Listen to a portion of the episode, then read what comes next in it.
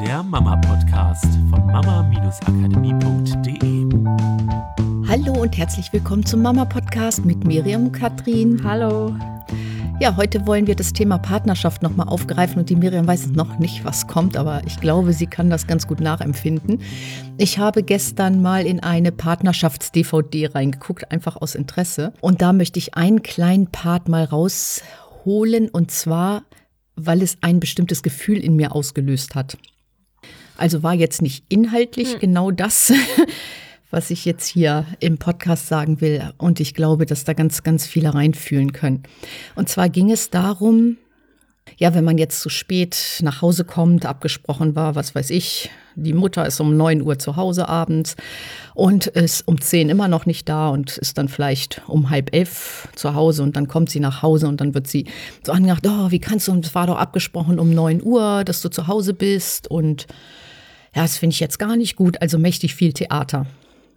Das war der eine Punkt. Und wenn ich mir dann so vorstelle, geht es halt auch manchmal um andere Sachen. Die Frau will irgendwas haben oder der Mann möchte irgendwas haben, also anschaffen. Und der Partner ist davon nicht so ganz begeistert. Und dann gibt es eine riesige Diskussion und das wird nicht ernst genommen. Dann sagt nein, sowas kannst du doch nicht kaufen. Und da habe ich da so reingefühlt und ich hatte richtig diese Beklemmungen.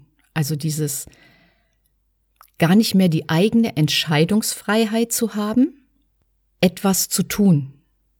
Also klar, es ist doof, wenn man abgesprochen hat, man ist um 21 Uhr zu Hause und dann ist man um 22 Uhr immer noch nicht da und der andere macht sich vielleicht Sorgen, wenn ich das mal ausklammere. Trotzdem bin ich ja dann immer so in diesem Verpflichtungsgefühl drin, genauso zu funktionieren, wie es von außen halt erwartet wird. Habe halt dieses Gefühl von Freiheit nicht mehr, eins der wichtigsten Grundbedürfnisse, mit dem wir geboren werden. Und was ich mir einfach wünsche, mehr in Partnerschaften, dass es wie wir sagen, so safe place, also so ein sicherer Ort ist, wo man halt alles ansprechen kann und wo es auch möglich ist, dass jeder seine Freiheit in irgendeiner Weise lebt und sich nicht so gefangen fühlt. Zum Beispiel eine Bekannte, die wollte ein Wasserfiltergerät kaufen. Und sie hat sich nicht mal getraut, mit ihrem Mann richtig darüber zu sprechen, weil sie wusste, dass der Mann davon nicht so viel hält. Und ich fand es so krass, sich nicht mal zu trauen, mit dem Mann darüber zu sprechen weil man weiß, dass er nicht so viel davon hält. Ich wünsche mir doch von meinem Partner, dass er meinen Wunsch erstmal ernst nimmt und dass man drüber spricht und wenn es eine hohe Anschaffung ist, dass man zusammen eine Entscheidung trifft. Ist ja irgendwo ganz klar. Nur sich nicht zu trauen oder sich in, in dieser Beziehung, in der Ehe, in der Partnerschaft so gefangen zu fühlen und sich nicht mehr frei bewegen zu können. Weil man immer das Gefühl hat, man muss sich für alles rechtfertigen, finde ich super, super krass. Ja, also ich kenne beide Seiten muss ich ehrlich sagen. Dachte ich mir. Ach. ähm, ich äh, kenne die Seite von abgesprochen war, also bei uns ist es ein bisschen unkonkreter. Manchmal es geht eher um Feierabend. So abgesprochen war, ja, ich mache heute früher Feierabend und es ist grundsätzlich so, dass ähm, wenn mein Mann sich wünscht, früher Feierabend zu machen, dass dann wie von Hexerei gesteuert eine oder Maschine Energie. kaputt hm? geht oder Energie, Universum, ich weiß auch nicht, ähm, ist schon nicht mehr, also kann nicht mehr durch Zufall erklärt werden. Geht eine Maschine kaputt und er muss länger bleiben. Und ich kenne das, dass mich das früher durchaus des öfteren Mal in Stress versetzt hätte, wenn ich dann um 14.30 Uhr die ganze Zeit schon denke, ach ja, jetzt kommt er ja gleich und dann wird es 15.30 Uhr und 16.30 Uhr und dann schreibe ich irgendwann mal, wie sieht's denn aus? Und dann kommt eine Nachricht, ja, das dauert hier noch. Und ich denke mir so, ich habe den ganzen Tag darauf hingeplant, dass du um 14.30 Uhr hier bist und jetzt ist es 18 Uhr. So, ich kenne dieses Stressgefühl, ich kenne aber auch genau die andere Seite von, ähm, ich bin irgendwo und es ist total cool und ich versinke da in entweder in Arbeit oder in Gesprächen oder und eigentlich war die Idee, ja, vielleicht bin ich so gegen 18 Uhr zu Hause, aber dann ist es so spannend, dann wird es halt doch 19 Uhr oder 20 Uhr und eigentlich will ich mich dann immer noch nicht trennen. Und ähm, wo ich auch gestehen muss, ich hasse es, wenn ich weiß, dass da dann noch so eine Verpflichtung ist von, okay, ich muss aber um 16 Uhr los, weil ich muss ja noch meinen Mann von der Arbeit abholen. Ist doch ein so. scheiß Gefühl, oder? Ja, es ist ein scheiß Gefühl, weil natürlich irgendwie hätte ich gerne diese Freiheit zu sagen, ich bleibe halt so lange, wie ich will, ist ja mein Leben. Genau. So. Oft spielen ja Kinder mit, ist ja der Mama-Podcast. Klar, wartet man vielleicht als Mutter oder auch als Vater mit dem Kind. Oh, jetzt kommt der Partner ja gleich und ich habe mir auch was vorgenommen und das ist ja auch meine Freiheit, ne, dass ich, wenn ich das Kind wieder weiß, dass es von meinem Partner betreut wird und ich dann wieder was machen kann. Ich kann das alles verstehen, nur muss ich meinem Partner ein schlechtes Gefühl machen. Und das ist in ganz vielen Situationen. Es hat ja nichts nur damit zu tun, wann jemand kommt. Das fängt auch damit an, den Geschirrspüler einzuräumen. Also, also sich nicht frei zu fühlen, den Geschirrspüler so einzuräumen, wie es einem selber halt gefällt, sondern sich nach dem anderen zu. Das sind manchmal so ganz, ganz viele kleine Punkte, die die Freiheit einschränken. Dass ich manchmal was absprechen muss, das organisatorisch wichtig ist oder so. Das mal ausgeklammert, mal auf diese kleinen Sachen gucken am Tag, wo ich die Freiheit meines Partners durch meine Erwartungshaltung einschränke oder ihm ein schlechtes Gefühl mache, weil er einfach so ist, wie er ist, anstatt da mal ein Herz drum zu machen und sagen, ich weiß doch, also ganz ehrlich, wenn du weißt, dass dein Mann immer später nach Hause kommt, gerade wenn er sich vorgenommen hat früher, mein Gott, dann kannst du doch drüber lachen. Weil das kannst du doch schon einplanen. Ja, machen wir inzwischen ne? auch. Er sagt jetzt konsequent, wenn er früher nach Hause möchte, ich glaube, ich arbeite heute länger. Das klappt wunderbar. Genau. Ist, man kann ja so seinen ja, Weg ja. da durchfinden. Nur das schlechte Gefühl ist es doch nicht. Oder das schlechte Gewissen, jemanden ja, einzureden, ist es doch nicht. Genau. Und ich habe für mich festgestellt, es ist in beiden Fällen in mir die gleiche Struktur. Und du kannst ja mal bei dir schauen, wenn du solche Situationen kennst, ob das bei dir vielleicht ähnlich ist. In beiden Fällen ist es so, dass ich in den Momenten mein Leben nicht nach meinen eigenen Vorstellungen gestalte, sondern von einem anderen Menschen abhängig mache. Und es immer die Möglichkeit gibt, eine andere Entscheidung zu treffen. Also für das Thema, ich möchte gerne dann nach Hause kommen, wenn ich Lust dazu habe und nicht abhängig davon sein, dass ich irgendwen abholen muss oder so, gibt es immer die Möglichkeit, eine andere Lösung zu finden, indem ich das versuche mit meinem Mann so zu organisieren, dass ich halt nicht zu irgendeiner bestimmten Zeit irgendwo sein muss, sondern dass ganz klar ist, ich fahre da jetzt hin und ich weiß nicht, wann ich wiederkomme. Ich komme dann, wenn ich Lust habe.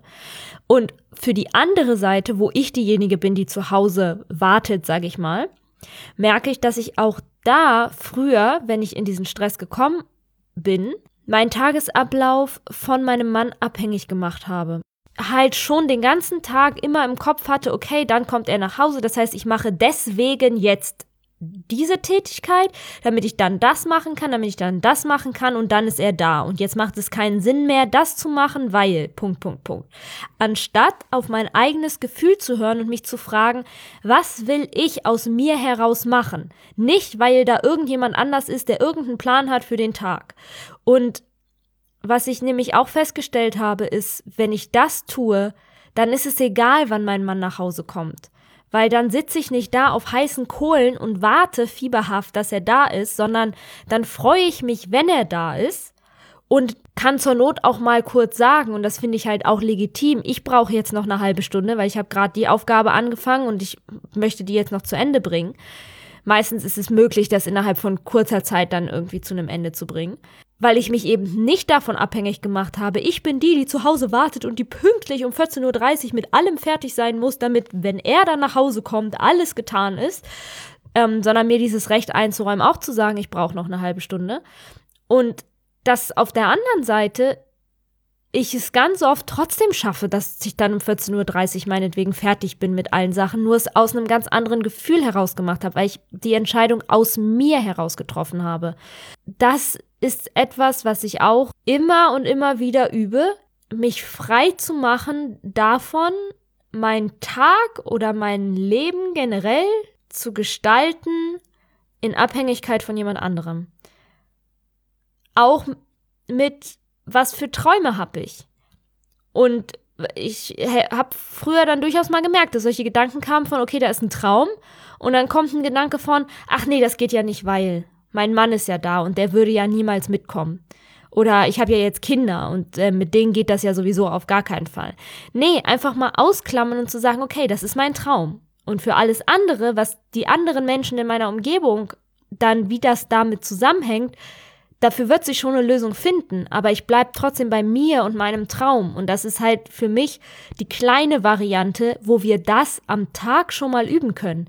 Ich bleib bei der Gestaltung meines Tages, so wie er für mich am besten ist, so wie es für mich sich gut anfühlt, so wie er mir Kraft gibt. Und dann findet sich eine Lösung, wie sich die Menschen in meiner Umgebung damit eingliedern. Und zwar ohne, dass die auf einmal diejenigen sind, denen es Kraft raubt. Also genau, es geht ja nicht darum, dass ich einfach nur den Ball zurückspiele und sage, ähm, so, nein, ich habe jetzt meine Power, jetzt bist du halt derjenige, der darunter leidet und der sich mir anpassen muss. Nee, sondern beide aus der Kraft heraus und dann aus der Kraft heraus zusammenkommen, weil da entsteht doch eine Partnerschaft, die sich lohnt. Da entsteht doch eine Partnerschaft, die spannend wird, wenn beide in ihrer Kraft sind und nicht, wenn beide in der Abhängigkeit voneinander immer aneinander ziehen und dann eben genau das passiert, was du beschrieben hast, dieses sich gefangen fühlen, ähm, sich Vorwürfe machen äh, und eigentlich sind dann beide nicht mehr in ihrer Kraft. Genau, und das Erste ist halt bei dir mal zu gucken, wo fühlst du dich denn getrieben oder eingegrenzt zu stark in deiner Freiheit, um dir das mal bewusst zu machen und vielleicht auch mal dann wieder mit deinem Partner in die Kommunikation gehen und ihn einfach mal fragen, wo er sich eingeschränkt fühlt und dass ihr mal guckt, wo ihr euch die Freiheit gegenseitig mal wieder schenken könnt.